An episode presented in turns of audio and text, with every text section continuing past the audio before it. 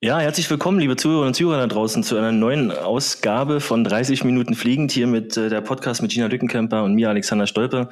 Wir haben heute eine Gastfolge wieder da. Wir haben heute einen sehr besonderen Gast, freue ich mich sehr drauf. Aber bevor wir den äh, Gast reinholen und ein bisschen was zum Gast sagen, äh, Gina sitzt mir wieder gegenüber aus Bamberg, ich in Berlin. Hallo Gina, wie geht's dir? Moin, moin. Was geht? Aber was ist aus der Ausfolge geworden? Ja, die Jetzt Ausfolge. hast du heute des, wieder, äh, also ich bin enttäuscht. Ja, ich weiß. äh, Ich hätte Episode sagen können, Ausgabe, Ausfolge. Wir haben so einen kleinen äh, extra, extra, extra Wortkreation hier Hast gefunden. du, hast du dir jetzt gedacht, nur weil wir heute einen Gast haben, musst du dich mal einmal zusammenreißen, ja? Machst Ja. du sonst auch nicht. Ich habe es für, für den Gast getan. Ich weiß, normalerweise bin ich hier komplett off-air, ja, aber heute ein bisschen on-air. Nee, ähm, 23. Folge, ja. Äh, Trikotnummer, Michael Jordan, heute Thema bisschen Basketball. Du hast schon gesagt, wie es da geht, Gina, oder? Mir geht's gut. Ja, sehr gut. es ist warm. Es ist warm in Deutschland und in Berlin und Ey, Bamberg. Äh, ja. Ich sag's wir, dir. Wir schwitzen. Gut, pass auf, dann fangen wir an. Wir haben heute einen Gast und zwar freue ich mich sehr, dass wir äh, Sebastian Schonker, Assistenztrainer von Albe Berlin, vom deutschen Meister Albe Berlin hierbei haben uns heute. Und ähm, bevor ich jetzt ein bisschen was mehr zu sage, kommen wir einfach mal ins Gespräch und dann kriegen wir auch schon raus, wie kommt eigentlich Sebastian hier rein? Äh, was, was, was erzählen wir heute? Möchte ich gerne vorstellen und ihn reinholen. Also herzlich willkommen bei 30 Minuten fliegend, äh, Sebastian Schonker. Hallihallo, ihr beiden. Danke für den Applaus. Sebastian, wie geht's dir heute? Äh, auch überragend. Ich schwitze, glaube ich, wie ihr beiden auch. Also ist sehr, sehr warm. Ähm, ja, da müssen wir alle durch, bis wieder Winter ist. Das stimmt. Äh, mittlerweile haben wir 80 Grad gefühlt in Berlin. Äh, ich musste meinen Laptop heute schon in den Kühlschrank packen, damit er mir nicht abschmiert. Das vorneweg als Information. Ich hoffe, bei euch ist es äh, nicht ganz so schlimm und wir bleiben heute alle im Call. Also ich muss jetzt gerade echt sagen, seitdem du das erzählt hast mit deinem Laptop, mache ich mir gerade so ein bisschen Sorgen um meinen Laptop, ne? Also weil er ist schon sehr laut. Aber ich höre keinen Summen, das ist gut. Also die Aufnahme ist noch Okay. clean. Also das, Na äh, gut, darum na Gott geht's. sei Dank. Na Gott sei Dank. Sebastian Schonker, Alba Berlin, deutscher Meister 2021 und auch 2020, zumindest jetzt mal das letzte Jahr zurück. Ganz kurz, äh, erzähl mal ganz kurz ein bisschen von dir. Du bist Assistenztrainer bei Alba und was geht ab?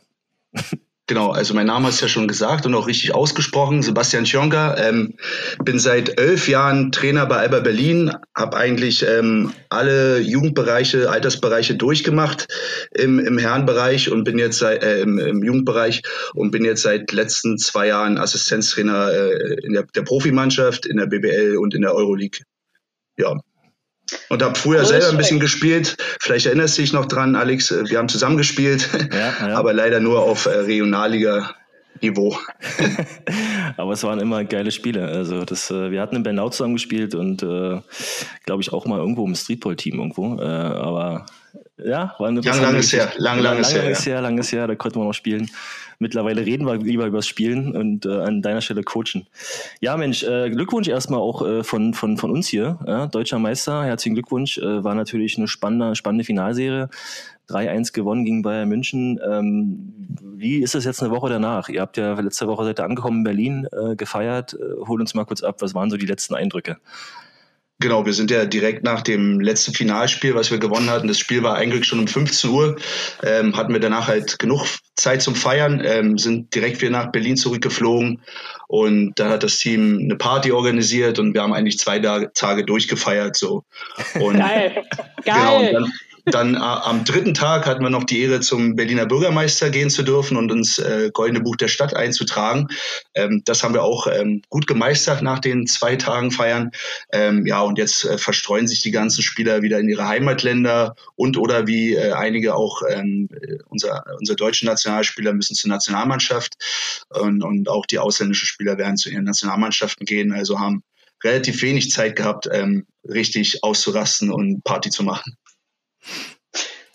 War ja, war ja auch ein richtig gutes, ähm, wie soll ich sagen, gutes Timing. Äh, kurz vor Ende der letzten Spiele waren wieder Zuschauer zugelassen. Ne? Und äh, dann konnte man wieder ein bisschen, ein bisschen Atmosphäre haben, auch Leichtathletik, Gina. Ne? Die letzten Wettkämpfe waren wieder so ein bisschen mehr mit Zuschauern. Da sind wir alle sehr Ja, froh drüber. überall, überall langsam aber sicher wird ja dann doch mal so ein bisschen aufgemacht. Ja, jetzt auch bei der Fußball-EM werden jetzt Ja. ja. auch wieder die ersten Zuschauer in Stadien zugelassen. Das ist für alle Sportarten einfach unfassbar wichtig.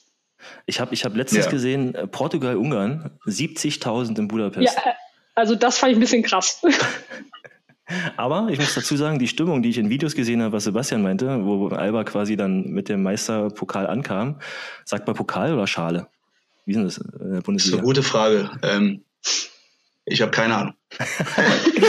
Aber wo ihr dann hier in Berlin ankamt, dann war ja vor der Halle ja. Runter, runter, runter, day. Also es war ja richtig geile genau. Stimmung. Es war ja wirklich. Ja, das, das, war überragend. Also als wir dann angekommen sind, ich weiß gar nicht mehr wann es war, so 20, 22 Uhr in dem Dreh, ähm, an, wohlgemerkt an unserer Trainingshalle. Es war nicht an der Spielstätte, an der, an der Mercedes-Benz Arena, sondern an, an unser Trainings, an unserem Trainingszentrum Schützenstraße. Das ist eine ganz kleine Straße in einem Wohngebiet, wo so eine ganz kleine Halle steht.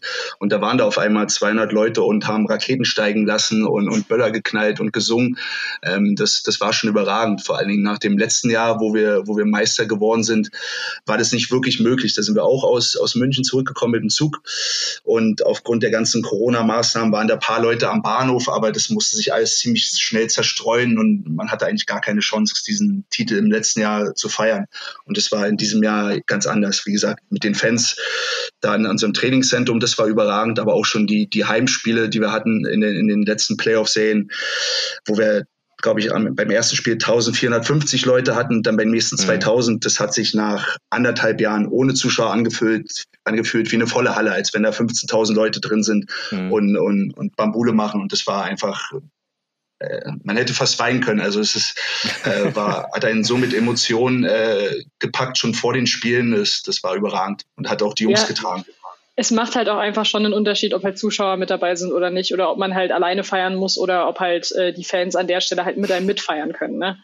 Also da muss ich echt sagen, da, das freut mich für euch sehr, dass ihr jetzt wenigstens diese zweite Meisterschaft da äh, in bester Gesellschaft am Ende feiern konntet und nicht äh, ja außer Ferne mal einmal kurz winken konntet. Ja, man, man wird auch dankbar. Also man nimmt es irgendwann so in den letzten Jahren halt dann so für selbstverständlich, dass da immer 14.000 Leute, also wir haben den Zuschauerrekord in Europa gehabt, die letzten Jahre immer. Also es gab mhm. in, in, keinem Land, in keinem anderen Verein waren mehr Zuschauer als bei uns in der Halle. Und man nimmt es dann irgendwie so als selbstverständlich, ja, weil man so viele Spiele hat und ja, kommen immer wieder Leute, aber das ist nicht selbstverständlich. Vor allem, wenn in dem Takt, in dem wir Spiele haben, teilweise zwei bis dreimal pro Woche, dass da Leute bereit sind, ähm, ihr hart verdientes Geld hinzulegen, um dreimal in der Woche äh, Alba Berlin zu sehen. Ähm, das muss man zu schätzen wissen. Und nach diesen anderthalb Jahren ohne Zuschauer weiß man das, glaube ich, viel mehr zu schätzen, ähm, dass die Leute bereit sind, ähm, in, in die Halle zu kommen und einen zu unterstützen und so ihre Freizeit zu verbringen und nicht, keine Ahnung, zu Hause auf der Couch sitzen. Es wurde Zeit, es wurde Zeit. Es war ja dann, war es auch gleich komplett ein anderes Spiel, wie du sagst. Ne? Du bist im Vorfeld dann schon in die Halle gekommen, da war schon Stimmung wahrscheinlich, auch für die Spieler. Es ist ja, wenn keine Fenster sind, wie auch Dina sagte, hast du nicht so diesen, diesen emotionalen Transport von Athlet zu, zu Fan und Fanathlet. Und dann ist es ein komplett anderes Spiel. War das sofort zu sehen auch im Spiel selber? Also hast du ja, für, für alle Beteiligten. Also ich erinnere mich noch an eine Szene, ich weiß gar nicht mehr, ob es in der Ulm-Sehe war, also im Halbfinale oder in der München-Sehe, wo äh, unser italienischer Nationalspieler Simone Fontecchio einen, einen wilden Dreier schießt ähm, und sich umdreht und die Arme hochreißt und das ganze Publikum mitnimmt. Das hätte er zwei Wochen vorher vor leeren Kulissen natürlich nicht gemacht. Da wäre der Dreier genauso wichtig gewesen, ja. aber er hätte halt nicht so eine, so eine Emotion ausgelöst. Und ich glaube auch so, das ganze drumherum äh, hat halt eine, eine Aufwertung bekommen. Auch die Schiedsrichter wirkten in, in in meinem an, an also wie, wie, ich das wahrgenommen habe, ähm, viel konzentrierter und auch äh, viel mehr Teil des Spiels sozusagen und ja. das, diese ganze Trainingsatmosphäre von den Spielern und von Schiedsrichtern halt wieder weggewischt war und, und alle halt äh, auf einem höheren Level performt haben, inklusive Schiedsrichter. Mhm. Ja, das Pensum, das äh, ihr jetzt generell ähm, in der Basketball äh, oder im Basketball in Deutschland oder auch generell in Europa habt, ist ja schon halt auch krass. Ne? Also ich äh, habe jetzt selber, ich, ich stecke ja im Basketball jetzt nicht so wahnsinnig drin, also ich interessiere mich immer mehr dafür und fuchs mich da so langsam aber sicher rein. Aber äh, ich habe dann, äh, danke, danke. also äh, BBL, Euroleague und dann halt auch noch für einige Spieler die Nazio mit dabei. Das ist schon Hardcore ja, wie gesagt, also dieses Jahr war auch nochmal verschieden wegen, wegen der Corona-Krise. Ähm, ja. Ähm, wir hatten, wir hatten drin, mittendrin auch Corona-Fälle und mussten als, als Team in Quarantäne. Und du wirst wissen, als Leistungssportler, wenn du, wir konnten 17 Tage am Stück nicht trainieren, sondern uns nur zu Hause ähm, sozusagen Wahnsinn, mit Wahnsinn. Athletikübungen fit halten und haben zwei Tage später gegen den FC Barcelona gespielt. Also es ist, als wenn du, äh, weiß nicht, zwei Wochen nicht trainierst und dann gegen Usain Bolt 100 Meter rennst. Da siehst du so schon schlecht aus. Und wenn du dann zwei Wochen nicht trainiert hast, kriegst du halt richtig richtig, äh, richtig auf die ja. Fresse. Und, und das ist ja. dann auch gegen Barcelona passiert. Und dadurch, dass wir diese zwei Wochen verloren haben, nicht nur im Training, sondern auch im, im Spielkalender, wurde die Saison da hinter, hinten raus sehr verdichtet und es hieß einfach viele, viele Spiele in kurzer Zeit und das ist ähm, eine enorme mentale und körperliche Belastung für die Spieler. Wie ähm, habt ihr das denn an der Stelle geschafft? Also gerade jetzt halt auch die, die Spieler in, in Quarantäne an der Stelle halt auch einfach mental bei der Sache zu halten. Das finde ich ja jetzt persönlich äh, sehr, sehr interessant. Weil das, das ist ja ist schon eine krasse, eine krasse Herausforderung. Genau, also das ist ja jetzt abgesehen von Sportler sein, ist es ähm, ja als Mensch, ich weiß nicht, ob ihr in Quarantäne wart, weil ihr Kontakt hattet oder so, das als normaler Mensch schon schwer zu, zu mhm. handhaben, zwei Wochen in der Wohnung zu sein, ähm, sich mit niemandem treffen zu können, niemand, nicht rausgehen zu können, wie organisiert man seine Einkäufe, ähm, wie kommt man an Essen, ähm, das Ganze ist ja schon mal viel problematischer als dann, okay, hinten raus ist man auch noch Sportler so und muss gucken, wie man sich da fit hält und mental nicht irgendwie zusammenbricht. Ähm, und ja, die zwei zwei Wochen waren nicht leicht so irgendwie. Und natürlich hat man gehofft, dass das irgendwie schneller zu Ende geht, weil wir halt relativ oft getestet haben. Mhm. Äh, diese ganzen PCR-Tests, wo wir eh Routinen haben, die von der Liga vorgegeben sind. Und da hat man natürlich gehofft, wenn, wenn diese PCR-Tests innerhalb dieser Quarantäne halt früher ein negatives Ergebnis zeigen, dass die Quarantäne sich vielleicht verkürzt und so. Man so ein Hoffen und Bang und dann mhm. dazu auch noch das Hoffen, dass sich nicht weitere Leute angesteckt haben. Also das, das war, als ja. sich jemand bei uns angesteckt hat, war nicht am nächsten Tag gleich alle anderen positiv, sondern das kam dann so tröpfchenweise, diese Einschläge. Ja. Mhm. Und da hat man natürlich gehofft, okay, äh, wären es jetzt alle. Und dann war zum Glück, nach sie, ähm, nachdem sieben Leute angesteckt waren, war, war dann irgendwann Schluss. Und da waren wir natürlich auch sehr zufrieden, dass die Verläufe ähm, unterschiedlich waren, aber bei keinem richtig schlimm. Also es musste keiner ins Krankenhaus oder so, aber zwei, drei Spieler hatten schon noch lange damit zu kämpfen mit der, mit der Krankheit mhm. und ähm, haben lange gebraucht, um wieder auf ein gewisses Level zu kommen körperlich. Mhm. Ach du Scheiße, ja. Das ist natürlich eine, eine, unfassbare Herausforderung. Ne? Also das kann man sich gar nicht vorstellen. Ähm, was, was, was alles so jetzt gerade auch vom Duno erzählst, finde ich super spannend und auch äh, ja, dann mit einem Meistertitel das abzuschließen alles. Ähm, kurze Frage, habt ihr dann einfach zwischendurch nochmal trainiert oder war das möglich? Oder äh, war dann geregeltes Training irgendwie von wegen... Du meinst jetzt generell in der Saison oder, ja, oder also nach der Quarantäne? Saison, ne, Quarantäne, ja, das ist schwer, ob es aufgefüllt wurde mit Jugendspielern oder so dann im Training oder ob das äh, generell ja, stattfand? Und unser, das ist ja eine Philosophie von Alba, dass wir sehr viel auf, auf Jugendspieler setzen und immer wieder junge Spieler integrieren. Also Trainingskader war eigentlich immer relativ komplett, mhm. dadurch, dass wir da halt qualitativ hochwertige Jugendspieler reinkriegen konnten. Aber die Möglichkeit überhaupt zu trainieren war halt relativ gering, weil das Standard war, wie bei Bayern München auch, so drei Spiele in der Woche. Ja. Und wenn du halt drei Spiele, jetzt sage ich mal, einfach in sieben Tagen hast und dazu noch reisen musst, da ist halt die Zeit zu, zu trainieren relativ gering. Da geht es halt viel mehr darum, zu regenerieren und mental Metallpausen zu schaffen. Ähm, mhm. Wie gesagt, das habe ich dir, glaube ich, auch privat schon mal erzählt. In den Corona-Zeiten war es auch nicht einfach zu fliegen. So, also so Flüge, die früher selbstverständlich waren. Wir spielen in Barcelona und fliegen nach Barcelona und spielen da. Ähm, war diesmal, wir sind über Amsterdam geflogen, hatten da vier Stunden Aufenthalt, also um nach Barcelona zu kommen. Oder wir hatten Trips, wir mussten nach Baskonia, auch zweimal umsteigen, Flugzeug, dann haben wir eins verpasst. Also wir haben zehn Stunden nach Baskonia gebraucht, nach Spanien. Und dazu noch das Ganze immer mit Maske. Also wir mussten immer FFP2-Masken mhm. tragen und dann, wenn du abends im Hotel ankommst, nach zehn Stunden Maske tragen, ja. äh, weißt du, was du gemacht hast. Du hast nicht viel gemacht, aber du hast ja, ja. Ähm, zehn Stunden nicht optimal Sauerstoff bekommen und das als Hochleistungssportler, da, das merkst du halt irgendwie und dann musst du mhm. schlafen und am nächsten Tag spielen und dann geht das Ganze rückwärts. Dann fliegst du wieder äh, nach Hause und äh, hast eigentlich nicht Training, weil am übernächsten Tag spielst du schon wieder. Ja. Und das ist ein hoher Aufwand, den die Spieler da betrieben haben und eine hohe Bereitschaft, äh, mental ähm, fit zu sein, weil wir alles, unser Training war eigentlich Videoschauen. Wahnsinn. Die Nachanalyse von Spielen oder die Vorbereitung auf Spiele war immer Training, äh, war immer Video. Ja. Und sozusagen Video war unser Training. Aber das, ist halt schwer. Ich weiß nicht, wie es bei dir ist, wie in einer Leichtathletik.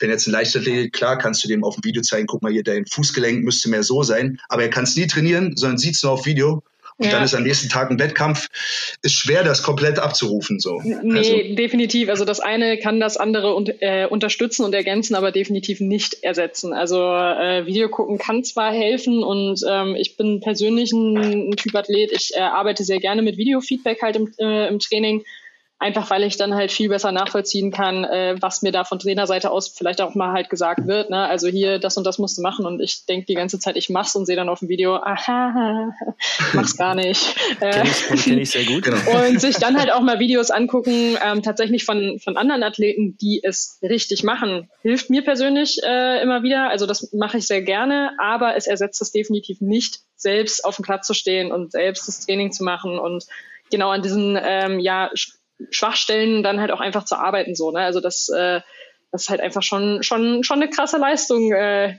die ihr da äh, vollbracht habt. Also ich, ich ziehe meinen Hut, meinen imaginären Hut an der Stelle. Auch, äh, höchsten Respekt, das sind natürlich äh, Wahnsinnsbedingungen. Ja? Also alleine so die FFP2-Maske, also dieses Thema. Was du erzählst, äh, jetzt hätte ich beinahe Chonky gesagt. ich meinte Sebastian. Ähm, ja. Ja, ja, hier ist er, da ist er. Ähm, ja, wie gesagt, Bustour, alles, also unfassbar, unfassbaren Aufwand. Habt ihr dann irgendwie, was habt ihr da mental gemacht? Also wie habt ihr die Jungs dann abgeholt? Also gibt's da, gab's da irgendwie so, so spezielle Sachen, die sich so eingeschliffen haben, die ihr probiert habt, ähm, die vielleicht lange Leine sind oder Freiräume oder, oder keine Ahnung, Bücher. Äh, genau, Videos. also erstmal fängt es ja damit an, dass, dass sozusagen unser, unser Club beziehungsweise unser Sportdirektor und auch unser Trainer ja. ähm, sehr gut ähm, recherchieren, welche Spieler wir an Bord holen. Also ja. das geht über, was, was kann der, kann der Dreier werfen, kann der nach links dribbeln und nach rechts passen, so. Das, das kriegt man relativ schnell mit. Da guckst du dir drei Spieler an und dann weißt du, was der kann. Aber viel entscheidender ist ja, was das für ein Typ ist, so. Und ja. was ich jetzt gerade geschildert habe, das über zehn Monate ähm, auszuhalten als Mannschaft und dann trotzdem zusammen zu bleiben, das ist nicht leicht, sozusagen. Und da, da geht erstmal großer Credit an, an unseren Sportdirektor und unseren Trainer, ähm, welche Typen die äh, rekrutieren, also ähm, in unseren Club holen, dass das halt ähm, in erster Linie gute, gute Menschen sind und ja. damit halt viel kompensieren können. Also jeder musste Einbußen machen, private Einbußen. Ähm, wie gesagt, was ich gesagt habe, die ganzen Typs. Und wenn du da halt zehn Monate mit 15 Männern zusammenhängst, ähm, kann das schwer werden, wenn du dich nicht leiden kannst. Und das war eine Basis, dass die Jungs sich leiden konnten. Mhm. Ähm, das war die erste Basis und dann muss man sagen, wir haben äh, im Club seit, lass mich lügen, zwei, drei, vier Jahren, bin ich mir jetzt gar nicht sicher, äh, Renate Eichberger als Sportpsychologin. Ja. Und die hilft natürlich extrem in so Phasen. Ähm, wenn, wenn Spieler Probleme haben, können sie da immer hingehen und haben ein offenes Ohr. Ähm, und da hilft die Renate ähm, schon sehr de, dem Team, den Coaches und alle, die daran beteiligt sind und mit der Situation vielleicht mehr Probleme hatten äh, als der andere. Ja. Das ist natürlich Sportpsychologie ist natürlich ein Thema, was auch immer immer wichtiger wurde, auch die letzten Jahre und jetzt im letzten Jahr natürlich extrem auch sehr zugenommen hat, weil natürlich da sehr viele Gedankenängste abgefangen werden. Wir hatten, glaube ich, damals äh, bei der WM-Weltmeisterschaft China 2019 hatten wir auch einen Sportpsychologen dabei, der auch die Option hatte, da äh, sozusagen da Hilfestellung zu leisten, Drucksituationen. Äh, ich finde das eine sehr wichtige Komponente so im Leistungssport und ich glaube, die wird jetzt durch dieses Corona-Jahr äh, immer mehr zunehmen und immer wichtiger werden vor allem. Ich glaube auch einfach, dass die ähm, Leute generell das Thema ähm, Sport, nicht nur im Sport halt das Thema Psychologie, sondern auch im Alltag äh, durch diese Corona-Situation einfach viel mehr ernst nehmen, ja. als das davor der Fall war. Naja, es sind ja auch äh, persönliche Ängste. Ne? Wenn jetzt ja. äh, du bist auf Reisen im Bus zehn Stunden mit Maske und hast Spiele und Charterflug fällt aus, liegst am Flughafen und die haben ja alle Familie auch zu Hause. Ne? Und die siehst du ja auch nicht. So, und du bist ja dann in dem Moment auch, die sind ja auch der Situation auf eine andere Art und Weise im privaten Umfeld ausgesetzt. Und da sind es, glaube ich, sehr viele Gedanken, die sonst worum kreisen. Ich glaube, viel weniger um Basketball oder um, um Leichtathletik dann als, als um das dann. Und äh, ja. das denke ich wie war es? Definitiv, wie, wie, wie, du sagst, also klar wird auch, werden sich auch Spieler und unsere wenn, wenn sie Probleme mit dem Wurf haben oder was auch immer, was Basketball-spezifisch ist. Aber gerade in dem Jahr war das eher ein menschliches Problem. Also wie mhm. schafft man diese Zeit zu überstehen mit den ganzen Einschränkungen? Das kommt auch noch dazu. Also wenn wir freie Tage hatten, also die kann ich an einer Hand abzählen in den zehn Monaten, mhm. kannst du natürlich durch die ganzen Corona-Einschränkungen deine Freizeit nicht so genießen, dass sie äh, für Erholung sorgt. Ja. Also wo du im letzten Jahr gesagt hast, okay, wir haben einen freien Tag, da geht das Team zusammen golfen und danach treffen sich mit ihren Frauen und gehen im Restaurant essen und tralala.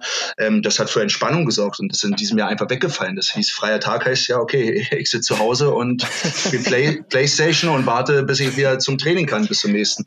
So, und das ist natürlich eine enorme Belastung. So steckt der eine äh, leichter weg und der andere halt äh, nicht so leicht. Und ja, für den einen ist das der Alltag und für den anderen ist es auf einmal was vollkommen anderes. Ja, ja. ja. Es war ja, war ja Leichtathletiktechnisch äh, letztes Jahr mal so rückblickend, äh, Gina haben wir ja auch hier äh, vielen Folgen auch diskutiert, war ja auch schwer. Also du hast ja ein bisschen Platzsperrung und Training auf, auf, auf Wiese und äh, direkt bei dir irgendwo zu Hause ja. um die Ecke. Äh, waren ja auch Situationen, die gar nicht ein Training zulassen und da war ja auch die Wettkampfsituation noch komplett offen. Dann kamen die Wettkämpfe wieder und dann ist die Frage, okay, wie bestreitest du die, wenn du gar nicht wirklich trainieren konntest? Und, äh, ja, bei mir ist ja im letzten Jahr noch die Verletzung mit dazugekommen. Äh, das ja. hat das Ganze dann ja erst recht nochmal durcheinandergewirbelt. Wie ist es bei euch eigentlich gewesen, Sebastian? Letztes Jahr, als der erste Lockdown war, wie ja. habt ihr da trainieren können? Habt ihr überhaupt trainieren können in der Zeit oder musstet ihr da auch für eine Weile äh, den, den Stecker ziehen? Genau, da war ja relativ schnell klar, dass die Euroleague und die BBL ähm, gestoppt wird, die Saison. Mhm. Also er sagen erstmal verschoben wurde, wurde und im Nachhinein hat sich da herausgestellt, okay, Euroleague-Saison wurde abgesagt und die BBL hat ja dann in der Form von dieser Bubble in München weitergemacht. Genau, ja. Aber wir haben erstmal nicht trainiert und wie gesagt, was Sascha vorhin schon gesagt hat, das allererste, als das kam, war halt äh, wie gehen wir mit den Spielern als Menschen vor? Also, weil ja. da gibt's auch, gab es auch andere Clubs, die anders mit ihren Spielern umgegangen sind. Wir haben den Spielern freigestellt, also die hatten Verträge, wir hätten sie in Anführungszeichen zwingen können, dass sie da bleiben und das, was erlaubt ist, im Training machen können. Aber wir haben gesagt, mhm. ey Junge, also wenn du jetzt in dieser Corona-Pandemie, äh, wo, wo Leute sterben und dann erlaubst du deinem Amerikaner nicht äh, zu seiner Familie nach Amerika zu fahren, das wäre absurd.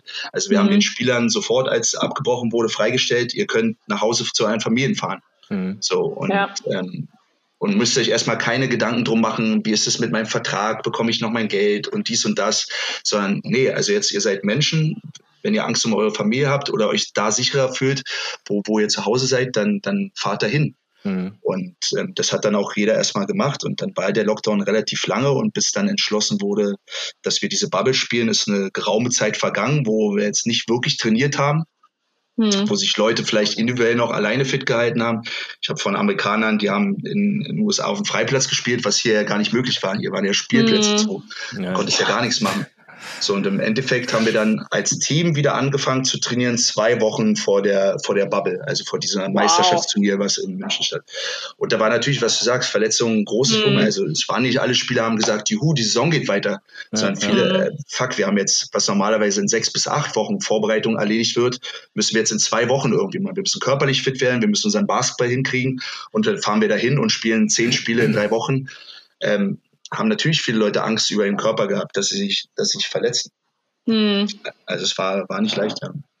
War ja. auch, auch aus Athletiktrainer-Sicht sicherlich eine sehr, sehr große Herausforderung, das alles irgendwie da so äh, zusammenzubringen. Du machst ja eigentlich immer nee. schrittweise Vorbereitung, schrittweise Training und jetzt alles, wie du sagst, in zwei Wochen packen. ist ja Wahnsinn. Ja, und du holst die Leute natürlich, also klar sind es Profis, aber natürlich sprechen die unterschiedlich auf Training an. Ja. Also natürlich haben die alle einen Plan bekommen, so, das kannst du aber nur bis zu einem gewissen Grad verfolgen, inwieweit er es macht, ja. wie er es 100 Prozent macht. Und dann schlägt das natürlich auch bei jedem anders an. Natürlich probierst du zu individualisieren, aber den einen holst du da ab, den anderen holst du da ab. Wie gesagt, vorher kamen auch Leute aus der Verletzung, die sind dann in der, aus der Verletzung in Lockdown. Also total unspezifische Situation und musstest mhm. alle irgendwie ähm, zum, zum gleichen Zeitpunkt irgendwie wieder ähm, in dieselbe Bahn kriegen, äh, dass sie trainings- und spielfähig sind. Ähm, eine hohe Herausforderung. Aber nochmal, das ist klar, haben, haben wir dafür Athletiktrainer und Basketballcoaches, aber an erster Stelle stehen da die Spieler, die bereit waren, diese, diese Anstrengung auf sich zu nehmen. Das ist ähm, eine sehr gute Philosophie und ich glaube, das kam natürlich bei jedem einzelnen Spieler auch sehr gut an und ich finde es toll, dass man da in diesen Zeiten dann dementsprechend auch so eine klaren Signale setzt, ja, hin zum Mensch, mehr Mensch, ja, weniger jetzt irgendwie Angestellter oder Profi oder Geld oder was du erzählt hast, spielt erstmal keine Rolle, sondern es geht erstmal eine Rolle, dass allen es gut geht und die gut durch die Zeit kommen. Aber äh, du hast gesprochen, Bubble. Ja, da hab ich, äh, fangen wir noch mal ganz kurz da noch mal an. Ähm, ja. Fand ich, fand ich ein interessant. Also klar, war es natürlich jetzt ein ganz anderes Basketball. Bubble gab es überall, NBA oder auch Fußball oder hast du im Basketball auch gehabt, verschiedene Ligen und äh, Bundesliga habe ich auch gesehen.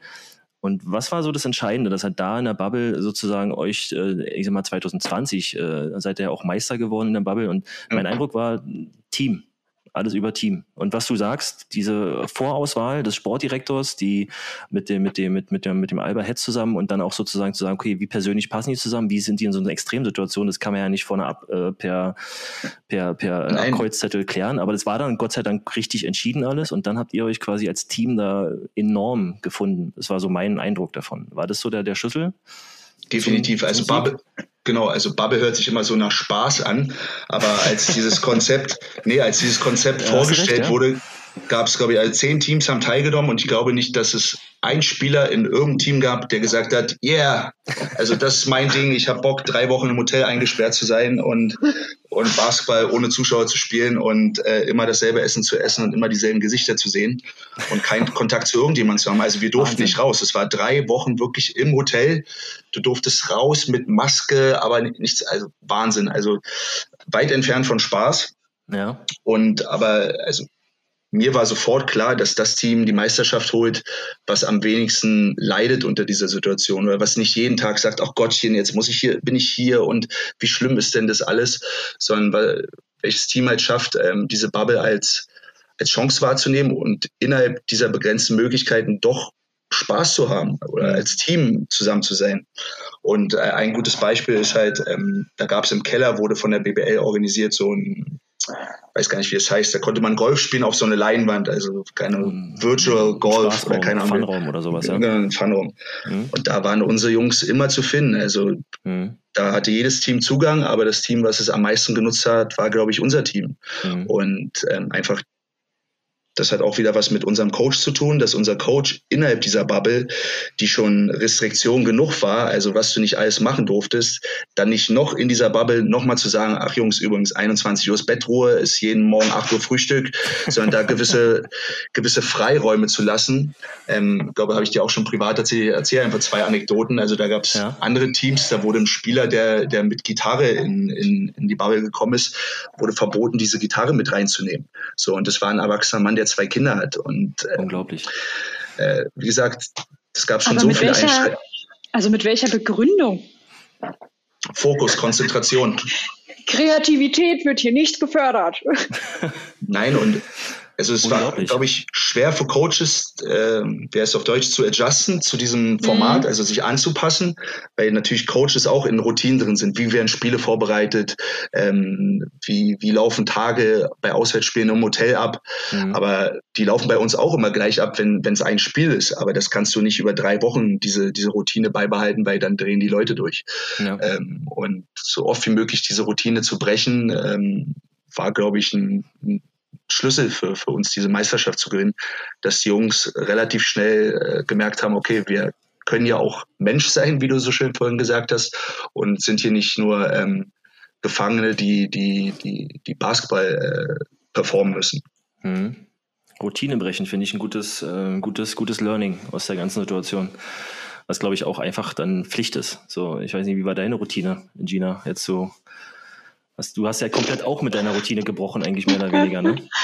ja, also äh, ja, eine Routine war bei mir tatsächlich aber auch dann äh, ab da, wo die Sportplätze ähm, dicht waren, überhaupt gar nicht mehr vorhanden. Vor allem bei mir halt auch einfach noch der Punkt mit dabei, dass mein Coach in den USA ist und äh, ich halt einfach gar keine Möglichkeit mehr hatte, ab März da wieder zurückzufliegen, weil ja mhm. die Grenzen dicht gemacht worden sind und auch jetzt immer noch ähm, es war im, im Winter, ich meine, wir haben äh, hier äh, häufig drüber gesprochen, was das für eine Odyssee war, dieses olle Visum zu kriegen und diese Ausnahmegenehmigung zu kriegen, um überhaupt wieder in die USA einreisen zu dürfen, um überhaupt wieder die Möglichkeit zu haben, vor Ort mit meinem Coach trainieren zu können. Und ich bin dann halt auch, ähm, sag mal, direkt dann jetzt äh, so lange da geblieben habe, da wo ich rüber konnte, wie es mir dann einfach möglich war um äh, das einfach voll ausnutzen zu können an der Stelle, dort mit meinem Trainer zu trainieren. Auf der anderen Seite äh, war das aber dann auch jetzt wieder ein bisschen äh,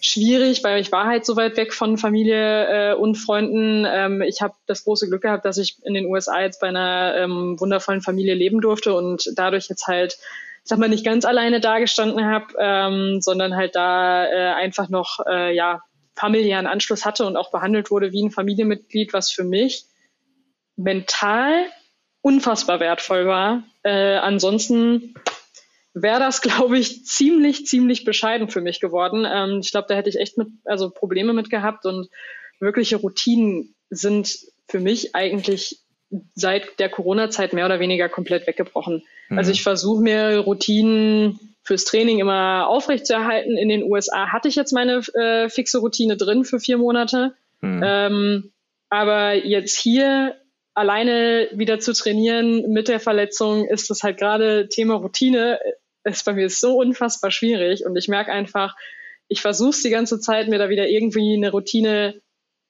zu, also ranzuholen. Mit einer ja. Verletzung geht's aber halt einfach nicht und dann aber auch ähm, so alte Routinen, die ich jetzt in den USA halt hatte, ich durchbreche die aktuell hier in einer Tour. Einfach, weil ich halt sozusagen, äh, ja, und dann kommen halt auch zwischendurch dann doch mal jetzt äh, nochmal wieder gewisse Dinge, die einem dazwischenkommen, ähm, andere Termine, Arzttermine, momentan bei mir äh, Priorität Nummer eins, ähm, mit der Reha mit dabei und allem möglichen Kram. Äh, ja, das ist, äh, ist eine Challenge. Das ist eine große Challenge, große Challenge. Äh.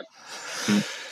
Ja, ihr habt es sehr schön gesagt. Also Routine brechen und neue Wege finden, das war sozusagen das Credo im letzten Jahr. Dann äh, würde ich mal ganz kurz nochmal wieder zu Sebastian rübergehen. Äh, ihr seid ja dann aus der Bubble raus äh, mit Meistertitel, äh, habt sozusagen diesen diesen nicht spaßige Bubble äh, erfolgreich abgeschlossen mit dem bestmöglichen Ergebnis.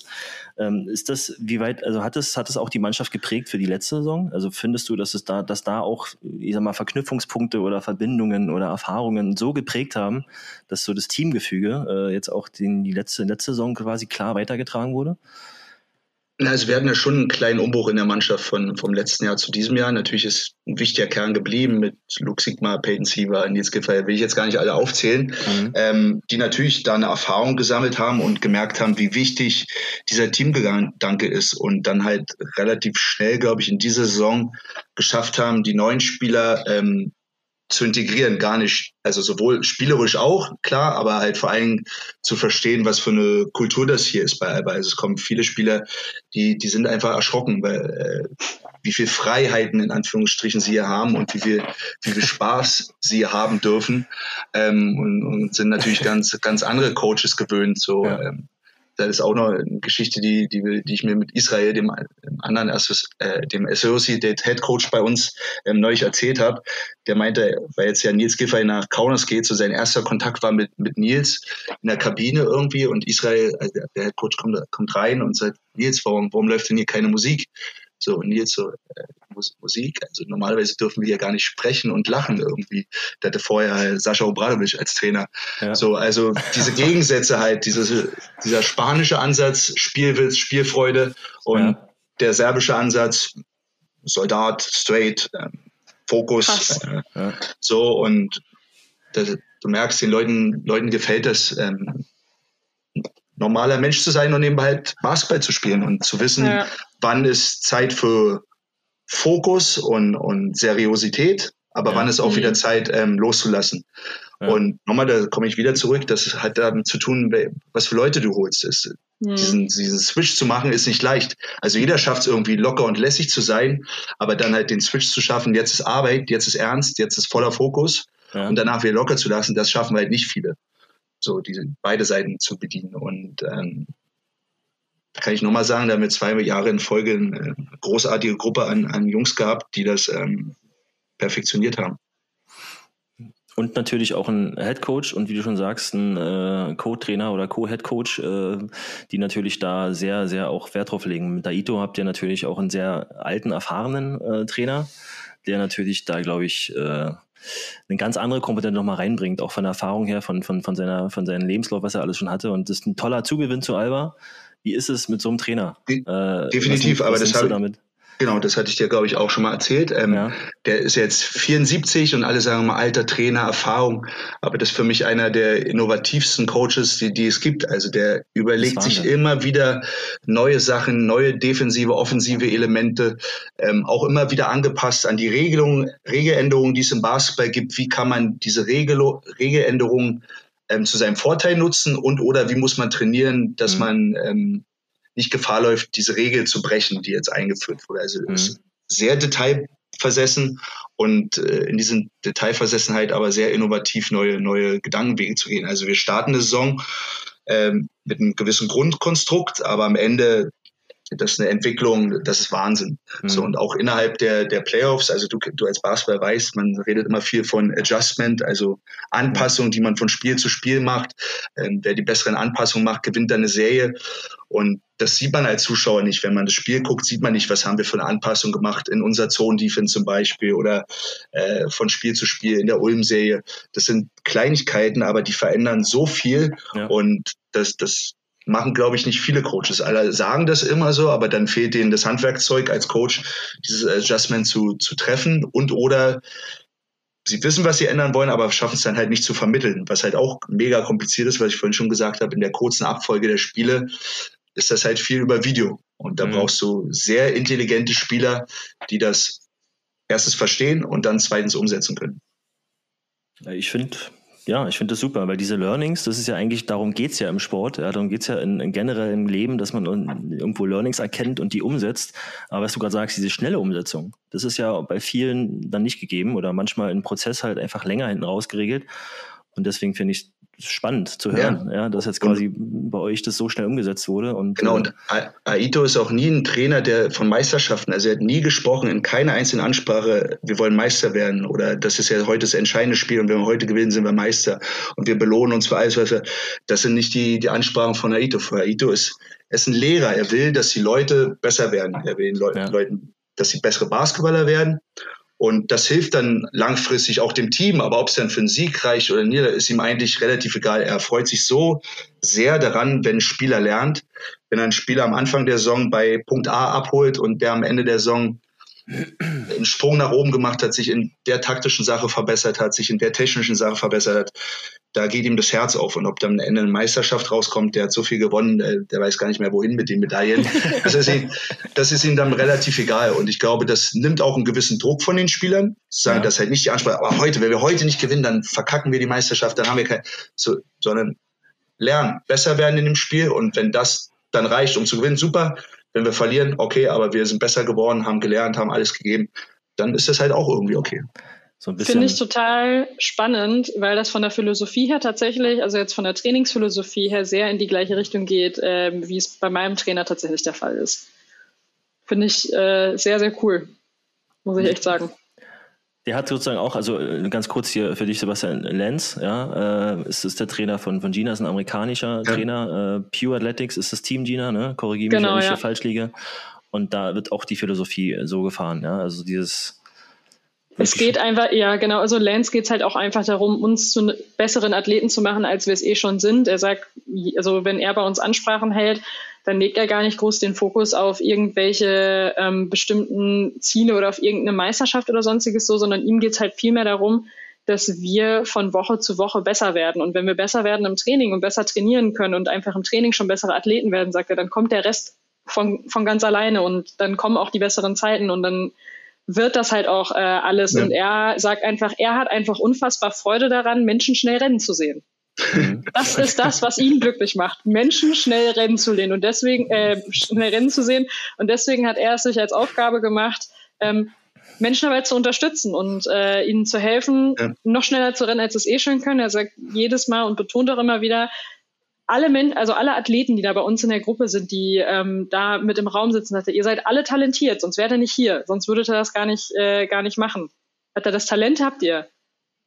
Aber die Arbeit, die machen wir hier äh, gemeinsam und ich will einfach nur, dass ihr schnell schnell rennt. Ich bin, ich bin nicht gegen euch, ich bin nicht euer Gegner, auch wenn ihr das Gefühl vielleicht manchmal habt, wenn ihr die Trainingspläne seht, weil da sind manchmal echt Sachen da drauf, die sind halt echt ziemlich gemein. Ja. Aber er sagt, ich bin nicht gegen euch und ich bin nicht euer Gegner. Ich habe nichts gegen euch. Aber ich will euch einfach nur schnell rennen sehen und das hm. ist äh, meine Art, euch zu helfen, äh, schnell zu rennen. Und äh, das geht von der Philosophie, finde ich persönlich halt so ziemlich in die Richtung, was du gerade erzählt hast, Sebastian. Das glaube ich auch. Also ich ja. denke dann auch, dass, dass dein Trainer ähm, nie schreien wird. Aito ist auch nie ein Trainer, der, der schreit, wenn ein Athlet dreimal was in Folge falsch macht. Dann hält er halt zum vierten Mal und sagt, ähm, stopp, guck ja. mal, du müsstest so und so. Und nicht nur, du müsstest so und so, sondern er wirbt für das Verständnis des Spielers. Ja. In der Leichtathletik ist er mit Taktik wahrscheinlich nicht so viel, aber er will halt, dass nee, der Spieler die, genau die Spielsituation versteht und versteht, welche Technik oder welchen Laufweg er daraufhin anwenden ja. muss und dass er es halt versteht und das ist ihm Anliegen und das hilft ja. nicht, wenn er schreit, du, du, du bist dumm, also warum ja. kannst du das nicht merken? Ihr habt jetzt schon dreimal gesagt, jetzt beim vierten ja. Mal musst du es machen, sonst ähm, spielst du nicht, sondern ja. okay, achte nee, mal, stopp. Hatten wir, ja, so. wir, wir hatten sowas tatsächlich in einer der letzten Ansprachen, die ich jetzt noch drüben mitbekommen habe, bevor ich wieder zurück nach Deutschland geflogen bin, äh, das Thema ähm, in unserer Gesprächsrunde. Wir treffen uns immer mittwochs. Ähm, das ist bei uns nur ein, ein Tag zur aktiven Regeneration ähm, eigentlich in der Trainingswoche. Und da treffen wir uns immer in einem Klassenzimmer, um halt über gewisse Themen zu sprechen, die halt aktuell wichtig sind. Da mal wird über das Training gesprochen, mal wird über Technik diskutiert, mal über Ernährung oder mal werden auch einfach nur ein paar organisatorische Dinge wie zum Beispiel eine Weihnachtsfeier äh, abgesprochen. Ne? Also mhm. äh, das ist immer je nachdem, wo wir da gerade an der Stelle den Bedarf haben. Und in einer dieser Runden haben wir da tatsächlich auch einfach darüber gesprochen, was denn eigentlich einen guten Trainer ausmacht. Und wo Lance halt auch ganz klar gesagt hat, wenn ihr einen schlechten Wettkampf absolviert habt oder ein Rennen hattet, was halt einfach nicht gut war, da braucht ihr euch niemals, niemals einen Kopf machen, dass ich euch anschreie. Warum sollte ich das? Was bewirke ich denn damit bei euch? Damit rufe ich bei, bei den Athleten nur noch mehr Angst äh, hervor. Sagt er, ihr, ihr seid alle nicht auf den Kopf gefallen. Wenn das ein, ein schlechtes Rennen war, dann war das ein schlechtes Rennen, aber dann ist es viel mehr an, an mir als Trainer daran, ähm, euch zu helfen, herauszufinden, okay, warum war es denn jetzt halt so und was machen wir dann einfach jetzt beim nächsten Mal anders, dass es halt einfach besser wird. Ne? Also ich meine, Lance schreit uns an bei unseren Läufen, das muss man schon sagen auf der anderen Seite, aber viel mehr, weil er uns anfeuern will. Sein Anschreien ist viel mehr zum Anfeuern gemeint, also er wird ja. uns jetzt niemals da irgendwelche äh, ja, gemeinen Sachen an den Kopf, sondern es ist viel mehr, dass er uns eigentlich ähm, Technikimpulse halt im Training, in den Läufen halt nochmal mit dazu ruft einfach. Ne? Ja. Ne? Aber es wäre jetzt niemals, dass er uns da anschreien würde, ähm, nicht, also um uns runterzumachen, sage ich jetzt mal an der Stelle, sondern es ist vielmehr dieses Anschreien bei den Läufen ist vielmehr seine Art und Weise, uns zu unterstützen, gerade wenn es halt Programme sind, die wir laufen müssen, die echt gemein sind und wo wir am Ende dann äh, tot auf der Bahn liegen. Manchmal ist er dann auch tatsächlich so witzig und kommt mit einem Stück Kreide angelaufen wenn wir äh, sterbend auf der Bahn liegen und dann sieht's am Ende aus wie bei einem Tatort, weil dann fängt er immer an, wenn wir zu lange liegen bleiben, um uns so die Körperumrisse zu zeichnen. das mördert, ist dann seine mördert, ja, mördert. Track Angel Tuesday hat er das immer gerne genannt. ja, es ist Sniper in the building. ja, sehr gut. Aber das ist eine Philosophiefrage, glaube ich, die hängt auch viel natürlich auch mit Erfahrung zusammen. Ne? Also ich glaube, die, die jungen Trainer, die gucken natürlich auf Sieg und haben den Fokus, ey, ihr braucht dieses Hauptziel, äh, den Pokal oder die Meisterschaft und wollen natürlich über diesen Weg so diese Hauptziele und diese Nebenziele dann äh, erreichen. Ähm, wenn du natürlich so einen, so einen erfahrenen äh, Trainer hast wie Aito, der alles gewonnen hat, eigentlich, wenn du es fast so willst, dann ist natürlich da kann natürlich auch gelassener in, in diese kleinen Punkte reingucken ne? und kann auch gelassener wahrscheinlich mit so einer Situation einfach umgehen, weil er es einfach viel wahrscheinlich ja, viel erfahrener einfach ist genau, in der Hinsicht. Genau, er hatte viele Situationen, enge Situationen schon tausendmal durchlebt und deswegen strahlt er da auch eine gewisse Ruhe aus. Also das ist jetzt, wie, wie, du gerade gesagt hast, im Wettkampf, auch im Wettkampf, also nicht nur im Training, auch im Wettkampf schreit er nicht. Also wenn er Auszeit ist, dann ist es immer eine zielgerichtete Auszeit und nie eine Auszeit, äh, die die Vergangenheit äh, negativ beurteilt. Äh, hier, guck mal, mhm. warum hast du nicht da? Sondern immer, äh, okay, jetzt als nächstes wollen wir so und so ähm, agieren. Und das färbt auf, auf die Spieler ab, diese Ruhe zu haben, weil es, man ist natürlich schon im Moment sehr aufgeregt, mhm. ähm, wenn Final Finale spielst und da ist eine Auszeit und es ist eine enge Spielsituation, da sind die Spieler angespannt so irgendwie. Und wenn dann seine ruhige Art ähm, dafür sorgt, dass der Puls einfach nur äh, zwei Schläge runtergeht und das Gehirn ein bisschen ähm, mhm. runterfahren kann, den Stress, mhm. dann reicht das schon. Auch wenn ja. der Inhalt vielleicht gar nicht ankommt. Ja, aber ja, ich, ich verstehe, was du meinst. Da haben wir ja hier mit Gina eine richtige, eine richtige Wettkampf-Rampensau zu sitzen. Die ist nämlich, die, die kann nämlich, hat sie schon mal erzählt, richtig gut schlafen vom Wettkampf immer, ja, was auch die wenigsten können und ist dann also wirklich on point fokussiert. Also wenn, und da, da muss ich sagen, da, äh, da braucht man, glaube ich, so, so einen Außencoach gar nicht, der so beruhigt, sondern du bist bei dir, bei dir speziell, äh, ist ja, ist ja Einzel, Einzelsportler, ja, ne? du bist für dich immer alleine verantwortlich. Ja. Aber du hast da eine sehr, wie soll ich sagen, ähm, selbst auch live schon gesehen, ne? Äh, unfassbare Ruhe und, und Fokussierung. Und äh, das ist auch sehr spannend immer zu sehen. Ich habe nur das Problem, dass ich nach dem Wettkampf einfach nicht schlafen kann, weil dann habe ich nämlich das ganze Adrenalin noch im Körper und das dauert. Das ist ein guter Punkt. Also den, den gibt es ja bei uns auch. Ja. Bei uns ist ja, ich weiß nicht, wann bei euch so durchschnittlich Wettkämpfe sind, um welche Uhrzeit, aber wir haben teilweise Euroleague-Spiele um 21 Uhr. Das mhm. heißt, man ist im Hotel 23.30 Uhr und isst Abendbrot in Anführungsstrichen mhm. teilweise um 0 Uhr. Mhm. Und ja dann die meisten Spieler, also da ist keiner vor vier Uhr im Bett, das ganze Adrenalin. Ja. Also die können nicht, selbst wenn die wollten ja. und wenn die wissen, der nächste Tag ist anstrengend, nächstes Spiel, die können nicht schlafen so. Und das ist natürlich das, das ist bei uns, Regeneration ja, tough halt. Ja, das ist bei uns tatsächlich das, ähm, das Verrückte. Es ist halt von Wettkampf zu Wettkampf unterschiedlich. Du kannst Wettkämpfe haben, da läufst du schon früh morgens oder du läufst um die Mittagszeit oder am frühen Abend.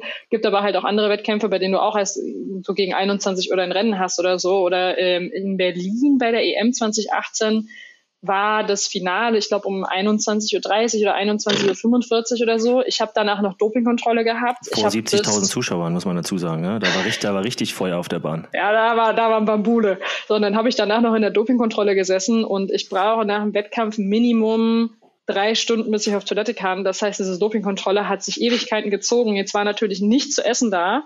Ähm, und ich hatte noch kein Abendessen, also meine letzte Mahlzeit hatte ich an dem Tag um 15 Uhr und äh, saß dann da in der Dopingkontrolle, hatte zwar Getränke da und habe das Stadion verlassen um eins, also zwischen eins und halb zwei irgendwann, bin dann noch, weil es ja die Silbermedaille gegeben hat, in den DLV EM Club gefahren, habe mich da zwar noch einmal feiern lassen, habe dann da aber auch eine Currywurst bekommen. Ne?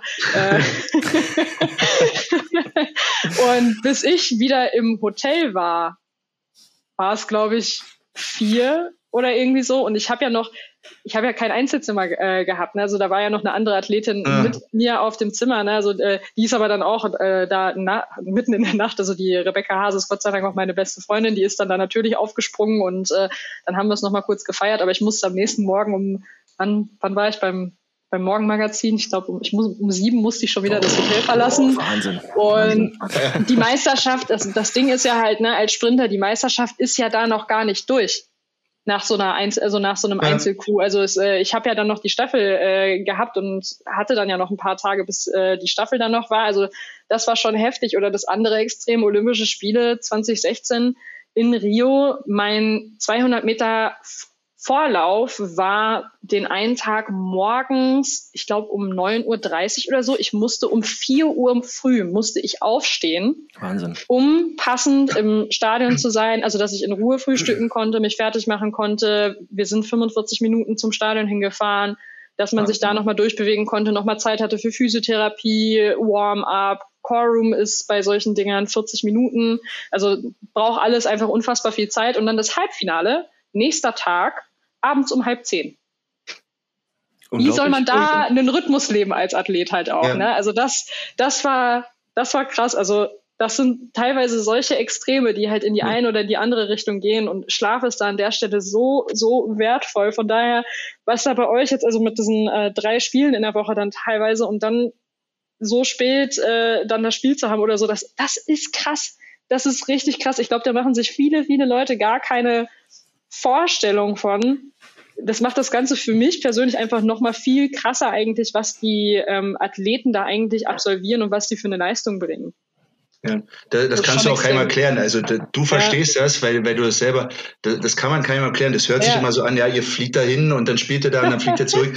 und so, ich habe das früher, als ich Fußball habe ich auch nie, ja, auswärts und dann fliegen die Europa und dann, ja komm, ey, also ist ja nichts so. Aber das zehn Monate durchzuziehen, das ist äh, ja, unvorstellbar. Das ist abartig. Und hat sich aber auch stark verändert. Das liegt natürlich auch an der, an der Dreifachbelastung, die ihr natürlich habt. Ne? Und äh, jetzt bei, bei Sebastian gesprochen. Ähm, und ich habe, du hast mir das privat mal erzählt und da war ich auch so ein bisschen sehr überrascht. Das habe ich gar nicht auf den Deckel gehabt, ehrlich gesagt, und gar nicht nachgezählt. Aber früher hieß immer NBA-Saison 82 Spiele, ja, und plus dann wahrscheinlich 16 Spiele noch, bis du zum Meister wirst und dann äh, ein unfassbares Pensum von Spielen in sehr kurzer mhm. Zeit, was die Qualität der Spiele offensichtlich äh, negativ beeinflusst. ja. Und dann erzählst du mir, dass ihr jetzt in der letzten Saison irgendwie auch irgendwas Anfang 80, Mitte 80 Spiele hattet. Und da genau, war ich, also da war ich erstmal, wow, echt für, für, für, für, für ein Bundesliga-Team, Euroleague, Bundesliga und Pokal sind so viele Spieler. Wie viel habt ihr gehabt? Genau. Wir hatten jetzt 84 wow. und für München, München war es dann am Ende war es, war es das 90. Spiel. Also 90 mehr als die, ja, als die meisten NBA-Teams. Das ist unfassbar. Und, ja, also, das ist jetzt wieder ein ganz anderes Thema so. Also, dass natürlich die Qualität des Sports darunter leidet, ja. ähm, ist keine Frage. Vor allem dann, wie der Playoff-Modus gefahren wurde mit diesen Back-to-Back-Spielen. Also mhm. die aus der Leichtathletik kommen, die nicht Back-to-Back heißt, also du spielst an zwei Tagen in Folge, ja. sondern hast gar keinen Tag Pause zwischendurch. Das ist halt Wahnsinn, das so spät in der Saison zu haben. Und wie gesagt, ich will der NBA nicht zu nahe treten. Ich gucke auch nicht wirklich viel. Ähm, Regular Season Games würde ich jetzt sagen, bekannt, das ist, ja? das ist jetzt nicht bekannt. die Intensität, die, die bei einem Euroleague-Spiel herrscht. Äh, jedes Euroleague-Spiel, jedes BBL-Spiel äh, wird am Maximum gespielt, weil sonst ja. gewinnst du in der Euroleague nicht. Also speziell jetzt wir, sonst kriegst du in der Euroleague halt ständig auf den Sack. Da mhm. musst du 40 Minuten alles geben. Ähm, und auch in der BBL und sofort, wenn du es in der BBL nicht tust, verlierst du halt. So, und das in der NBA, klar, jetzt in Playoffs ist eine andere Qualität, aber also 84 oder 90 Spiele in Euroleague und Bundesliga sind in meinen Augen ein bisschen mehr wert oder intensiver als 82 Spiele in der NBA. Würde ich mich äh, als erfahrener NBA-Kollege anschließen. Danke Ganz dir. klar. Weil was man da schon wie, ich sag mal, wirklich wie Halligalli gesehen hat und so wirklich ganz entspannte Spielerei hin und her. Äh, das ist, Euroleague ist von der ersten Sekunde bis zur letzten Vollgas und inten, mhm. intensiv hoch, keine Ahnung wie hoch, also 100 Prozent. Und genau wie Sebastian sagt, also das ist absolut hoch intensiv, die ganzen Sachen und auch Bundesliga. Dann kommt Pokal noch dazu, äh, hast du auch noch so reingeworfen, irgendwo so ein Wochenende, äh, wo dann irgendwie ja. ein paar Tage, wo man ein Pokalspieler hat. Also das ist nicht zu vergleichen, wie gesagt, mit dem geregelten 82-Spiele-Plan der NBA, der dann doch schon dazu führt, werden ja auch viele Spieler geschont und nicht eingesetzt aufgrund dieser Tatsache, kannst du wahrscheinlich in Europa dir nicht erlauben. Ne? Na, natürlich ist es auch eine große Belastung in der NBA. Wie gesagt, das siehst du jetzt auch wieder, wenn du, wenn du das gerade verfolgst. Es verletzen sich halt immer wieder Spieler, wie, wie, es jetzt in der Saison auch bei uns der Fall war in den Playoffs, wie es bei München der Fall war. Es ist halt Teil, Teil des Spiels in Anführungsstrichen, wenn man so viele Spiele mhm spielt, ist das eine logische Konsequenz. Da kannst du so viel Athletiktraining, äh, Regeneration machen, wie du willst. Das wird halt vorkommen, wenn der, wenn der Plan, der Schedule so, so, äh, so, so eng gestrickt ist und so viele Spiele beinhaltet. Und was wir vorhin schon gesagt haben, jetzt noch Nationalmannschaft sind. Also ich kann mich nicht in Spieler reinversetzen, wenn ich wüsste, jetzt nach 84, 90 Spielen fahre ich jetzt nach äh, einer Woche Pause direkt zur Nationalmannschaft. Da, da also weiß ich, wo die die Kraft und Energie hernehmen. Das ist Wahnsinn. Ja. ja. Ist, da, da, ist wieder das große Olympiaticket wieder über allem. Das können sie ja noch holen, die Deutschen. Genau, ja. genau. Also das ist schon, genau, das ist schon meine extra Motivation, ja. Das ist eine Motivation, die nimmst du natürlich gerne mit. Und äh, ja, die Lakers sind raus, also vielleicht haben wir sogar den Schröder dabei. Dann sieht es gar nicht so schlecht aus. Gina, was sagst du? 94 Spiele, 90 Rennen pro Saison, geht das? Äh, nein.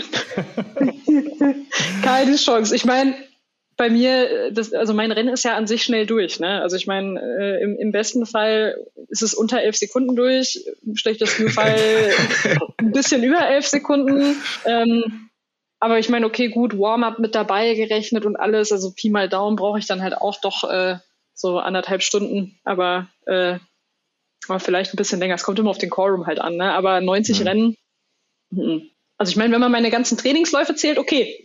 Ja, dann kommen wir. dann kriege ich dann, dann, dann komme ich auf das Pensum, aber, aber äh, nicht, nicht 90 Wettkampfrennen. Also nicht in einer Saison. Das, also aber, ganz ehrlich, das ist, das ist unmöglich zu schaffen, glaube ich, bei uns. Ja.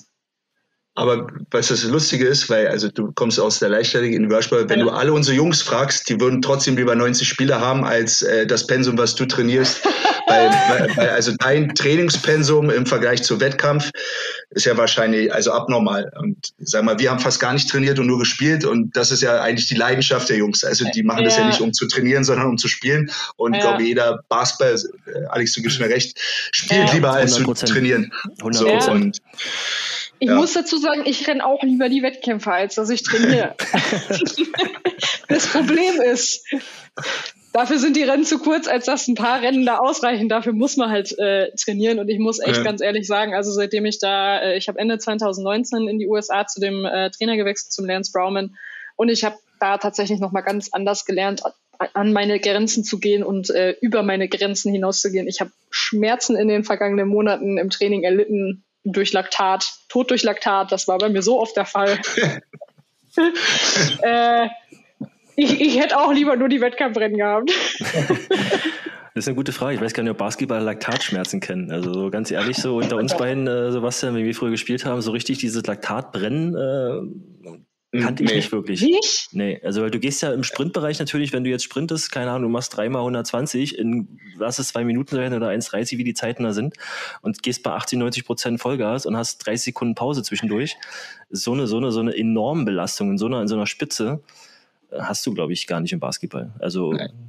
nicht zumindest. Basketball ist, glaube ich, auch auf Dauer dann diese, diese ständige Rennen, Springen, Abstoppen, Springen, Abstoppen, also Rennen. Muss, ja, also ich Aber muss ganz ehrlich sagen, dass ich, ja, also dieses ständige Stop and Go wäre definitiv absolut mein Tod, weil äh, ich sag mal in meinem absoluten Todesprogramm trainingstechnisch halt auch, das sind so 300er Splitläufe, da werden 200 Meter gerannt, dann kriegst du 60 Sekunden Pause, so dass sich das Laktat schön bilden kann. Und dann darfst du noch mal 100 Meter hinten drauf rennen. Und wenn du Glück hast, ne, kriegst du dann sechs Minuten Pause und dann darfst du den ganzen Spaß noch einmal von vorne machen. ähm, und das sind das sind die Trainingsprogramme, ähm, bei denen ich am Ende zu also in ja, sagen wir, in 99 Prozent der Fälle liege ich nach solchen Trainingseinheiten heulend am Ende auf der Tatanbahn, weil die Schmerzen einfach so extrem sind und habe halt auch den Rest des Tages dann Kopfschmerzen für durch Laktat. Also ich, es gibt Leute, die müssen vom Laktat brechen. Ich muss es nicht. Schon gesehen. Ich habe ja. einfach, ja, ich, ich, ich muss es nicht. Ich liege einfach nur mit Schmerzen da, heule und äh, also wie, wie ein Schlosshund, ne? Ähm, also das, das, Problem ist, in diesen Situationen, wenn man dann damit dabei ist, ne, so als Außenstehender, der Alex hat schon, äh, hat schon erleben dürfen, ähm, man kann mir halt dann nicht helfen. Ne? Man kann nur es zugucken. Ist, es ist wirklich, es ist wirklich wie Tatort, ist der, der Tod auf der Bahn. Ja, du hast es dann wirklich, wie du schon sagst, mit den Umrandungen der, der, der Kreide. Die, die, die Athleten liegen da, sowas dann auf der Bahn und sind durch. So, und du guckst, gehst hin und sagst, alles kann nicht ansprechbar. Es ist wirklich wie, wie ein sterbender, ein sterbender Mensch. Kann ich dir helfen? Für, für, nicht mehr zu helfen. Für zwei, drei Minuten. Für zwei, drei Minuten, vielleicht fünf Minuten und dann geht wieder alles. Ganz normal. Aber dieses ja. kurz danach ist äh, unfassbar. Nee, da wird mir schon schlecht vom Zuhören. Also da kriege krieg ich schon Laktat, wenn ihr das erzählt. Ja, also an dieser Stelle, ne, ich also, lade recht herzlich dazu ein. Also wenn es bei euch äh, ne, Spieler gibt, die an sowas mal Interesse haben, äh, seid herzlich willkommen. Wir machen gerne mal so ein Transfer-Trainingsprogramm. Ja? Hier, äh, wir, wir, gehen mal, wir gehen mal in die Halle, Gina, und spielen mal eine Runde Basketball mit. Dann, Gina oh, hat, eine ja. gute, hat eine gute linke Klebe, also gute, gute, gute Technik. Technik versiert, ja? also einfach für einen Trainer.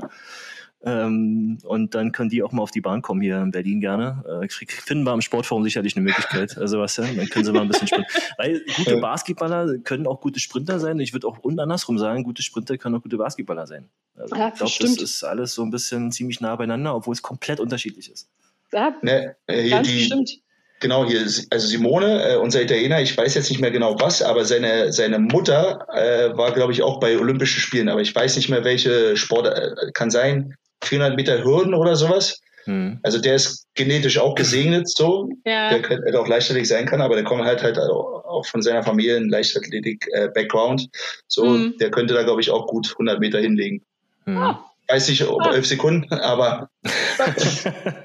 du, das, das, äh, das muss er ja auch nicht, ne? Also, äh, Peter, also wenn du 100 Meter Basketball da rennst, du, da bist du zu weit, also bist du am ja, Kopf ich wollte gerade sagen, wie lang ist eure Halle? Also ich meine, mein, mein, mein Freund äh, spielt selber auch äh, liebend gerne Basketball und wenn er dann hin und wieder sich doch mal dazu durchringt, eine Trainingseinheit bei mir mitzumachen, dann kann ich mir ständig anhören, meine Halle ist nicht so lang.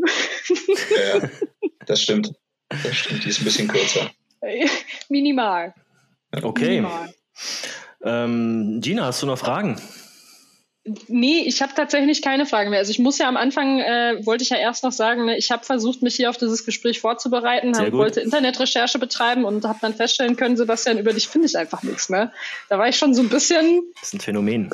Enttäuscht, weil ich also, ne, da habe ich gedacht, so ein bisschen ein paar Informationen musst du ja schon haben. Wen hast du dir da eigentlich gegenüber sitzen? Und dann habe ich halt einfach nur gefunden, dass du Assistenztrainer bei, bei, bei Alba bist. Und das äh, war es dann so ziemlich. Also, und dass du in Braun, äh, Bernau gespielt hast, das habe ich auch gefunden, aber das war's. Das waren alle ja, Informationen, die ich davor gefunden habe. Also hatte ich mich ein bisschen auf diese Alba-Topic konzentriert. Ja. Ähm, Undercover-Coach, bin der Undercover-Coach. Du bist ja, der Undercover-Coach, okay, das ist gut zu wissen. Ja. Das, aber da hast du ja, habe ich erzählt, Gina, da haben wir ja ein paar Erfolge zusammen hier irgendwie gefeiert. Basketball haben wir zusammen gespielt mit Sebastian ja. nicht und da kennst du, haben wir ein paar Geschichten erzählt. Das war, ja. das war, ähm, ich hatte noch eine Abschlussfrage eigentlich so, ähm, Sebastian an dich.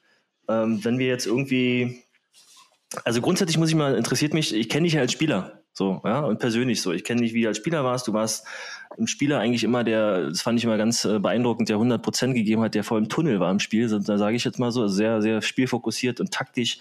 Natürlich auch immer einer der Jungs war es, die das Spiel äh, schon verstanden haben irgendwo.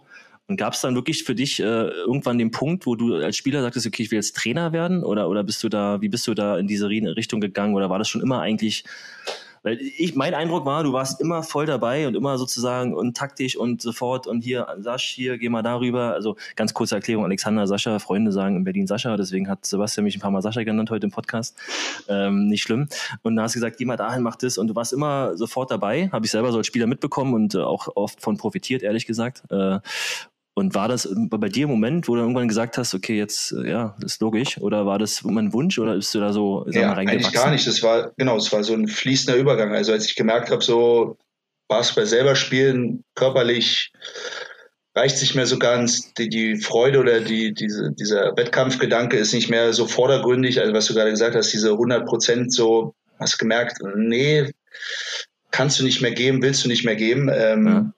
Dann war so ein Übergangsbarriere, ja, was mache ich denn jetzt? Ich habe Sport studiert, ich weiß gar nicht wie viele Semester, aber dann auch irgendwann abgeschlossen. ähm, und mir war schon klar, ich will im Sportbereich bleiben, aber was wusste ich nicht so. Und dann hatte ich die Chance, halt über durch Berlin Kontakte halt bei Alba anzufangen und habe da mit Norbert Ope zusammen in meinem ersten Jahr die U16 2 gemacht. Also mhm. eigentlich ein Team, was noch vom Leistungssport ein bisschen entfernt ist. Also 16, 14, 15-jährige Jungs, die aber in der zweiten Mannschaft gespielt haben. So. Und das war mein erster Kontakt zu dem Trainerding.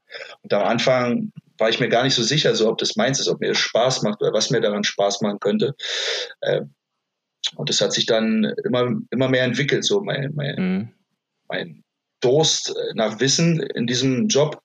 Ähm, stetig gestiegen und ich habe das Spiel nochmal ganz anders kennengelernt. Also das, das Wissen, was ich jetzt über, über Basketball habe, hätte ich das als Spieler gehabt, das hätte mhm. ich mir gewünscht. Also mhm. Äh, jetzt will ich nicht übertreiben, aber dann hätte es vielleicht nochmal eine Liga höher gereicht oder so. Mhm. Ähm, das, das, das ein Spiel ist, wo fünf Leute den Ball in den Korb machen, dass da so viel Wissen hintersteckt. Genauso wie bei dir, Gina. 100 Meter mhm. denkt ja, oh ja, okay, 100 Meter Start, ja. rennst los und nach 100 oh Meter bist du da. Aber mhm. was da alles an Details dahinter steckt und das ist einfach Wahnsinn. Und, und das Spiel halt wirklich perfekt zu durchdringen, ist eine Ambition von mir und das halt dann an, an Spieler weiterzugeben. Mhm. Ich vorhin gesagt habe, habe lange im Jugendbereich gearbeitet, also Großteil meines Enthusiasmus dafür war halt, Spieler auf dieses Level zu bringen, also Jugendspieler zu entwickeln und zu sehen, wie die später Profis sind. Mhm. Also eins meiner schönsten Erlebnisse war damals, wo ich Jugendtrainer war und dann Moritz Wagner, der jetzt in der NBA spielt, als der sein allererstes Spiel bei Alba bei der Profimannschaft gemacht hat. Da stand mhm. er auf dem Feld als, keine Ahnung wie alt er war, 17, 18 und hat einen Korb geworfen und ich war als Fan in der Halle und das war, als hätte ich selber einen Korb geworfen. Ich habe eigentlich fast geheult so, also weil man einfach mit Stolz erfüllt war, dass, dass der Junge das geschafft hat und ihm dann halt noch viele Jungs gefolgt sind, wie Tim Schneider, Jonas Matisek. Und ähm, ich mich daran eigentlich erfreut habe, diesen mhm. Jungs auf ihrem Weg zum Top-Athleten geholfen zu haben. Und jetzt, mhm. die letzten zwei Jahre habe ich die Chance, halt selber auf diesem Top-Level zu arbeiten. Und das ist natürlich auch nochmal eine ganz andere Erfahrung. Also einfach die Professionalität, die, die Stärke der Teams, Euroleague ist ein ganz anderes Level. Das mhm. macht auf eine andere Art und Weise Spaß als, als der Jugendbereich. Cool. Also größten Respekt äh, hier, Sebastian, von uns beiden, ja, äh, für, die, für, den, für den Weg. Ja, gut, dass äh, Deutschland oder Berlin zumindest dich als Trainer hat. Ja, weil Danke. du hast ja eigentlich da auch die letzten Jahre ziemlich viel erreicht und du bist dann natürlich in, in einen sehr guten, in sehr guten Umfeld reingekommen, wo natürlich wahrscheinlich aber auch du dich selber natürlich dann da äh, unabdingbar gemacht hast äh, durch deine Sichtweise, die du gerade erzählt hast. Von daher, also Glückwunsch und äh, nochmal zur doppelten Meisterschaft beziehungsweise zum Back-to-Back-Champion-Titel. Äh, jetzt gucken wir mal, ob der Threepeat geht. Aber ich habe es schon gesagt, genau. wie gesagt, Berlin muss man dazu sagen, äh, ist natürlich jetzt äh, danke Alba auch, ja, durch Volleyball und ich habe es dir ja schon mal im Podcast vorher erzählt, Volleyball, Eishockey und Basketball. Äh, glaube ich, weiß gar nicht, wann es das letzte Mal gab, dass Berlin als Hauptstadt äh, in diesen drei Teamsportarten deutscher Meister geworden ist. Von daher geht auch der Glückwunsch an die anderen raus und natürlich äh, speziell hier an, an Alba Berlin nochmal von, von, von unserer Seite aus. Ja, fehlt eigentlich nur noch Hertha oder Union, wa? Also wir haben ein bisschen ja bisschen ja. geschwächelt dieses Jahr. Ja, wobei Union natürlich jetzt Euro Europäer, Europa spielt, Euroleague. Ne? Das ist überragend. Ja, das stimmt. Ja, das ist schon mal toll. Hertha hat jetzt natürlich äh, einen Umbruch. Mal gucken, was nächstes Jahr kommt. Aber ich glaube, da haben sie die richtigen Männer auch engagiert. Drück mal die Daumen, dass da vielleicht irgendwann das, äh, wie sagt man, Quadrubel oder so. Das ist, wir werden dann quasi vier, vier Mannschaften, die Meister werden, wenn das möglich ist. Toll. Überragend. Aber wollen wir nicht über andere Sportarten groß reden. Ähm, ja, also vielen Dank, Sebastian. Äh, hast du noch eine Frage an uns?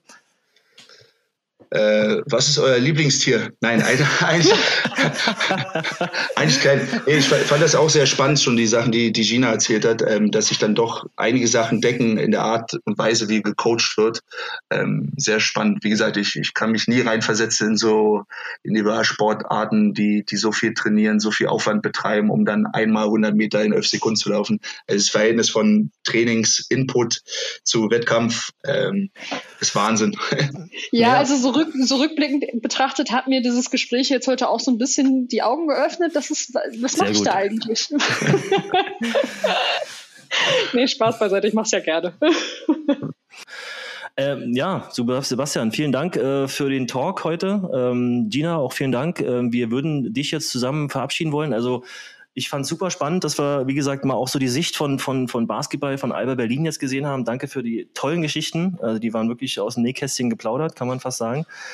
Und äh, wenn Gina ein Learning mitnimmt und ich nehme auch ein paar Learnings mit, dann und ihr da draußen, liebe Zuhörer und Zuhörer, auch ein Learning mitnehmt, ähm, dann haben wir unsere Aufgabe für diese Folge erfüllt und bedanken uns bei, bei Sebastian Schonka, äh, Assistenztrainer von Alba Berlin, heute für den Gastbeitrag hier oder als Gast bei uns bei 30 Minuten fliegend. Vielen Dank, Sebastian.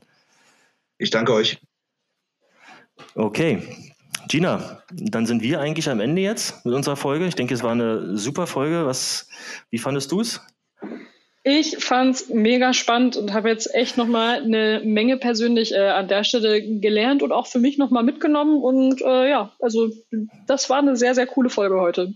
Also ich fand groß, wirklich spannend so dieses ganze Thema Routine brechen. Ja, also wirklich so, wie geht man mit, mit äußeren Faktoren um? Wie kann man mhm. durch Routine brechen, was du auch selber erzählt hast, dann quasi verändern positiv? Schlaf, mentale Stärke, Psychologie, ganz wichtiges Thema. Und äh, was ich besonders gut fand, war auch die Herangehensweise, wie man quasi Leistung oder wirklich Meister machen kann. Top-Performance mhm. erzielt man nicht immer, wenn man immer wieder sagt, du musst top performen sondern vielleicht, wenn man an den kleinen Schrauben dreht und einfach auch mal ein bisschen links und rechts locker lässt und äh, dann natürlich darauf baut, dass der Athlet dann die Topleistung abruft. Ja, also fand ich es toll, toller Gast. Danke dir, Gina. Und äh, ja, das letzte Wort hat wie immer wieder ähm, die in Bamberg sitzende Gina Lückenkämper. Und damit sage ich auch Tschüss, liebe Zuhörer und Zuhörer. Danke, dass ihr zugehört habt. War eine tolle Folge. Danke nochmal an unseren Gast Sebastian Schonker. Und Gina, du hast das letzte Wort. Bis zum nächsten Mal. Tja, wer weiß, vielleicht muss ich mich dann ja bald doch nochmal im Basketball probieren, ne? Alles klar, macht's gut. Ciao.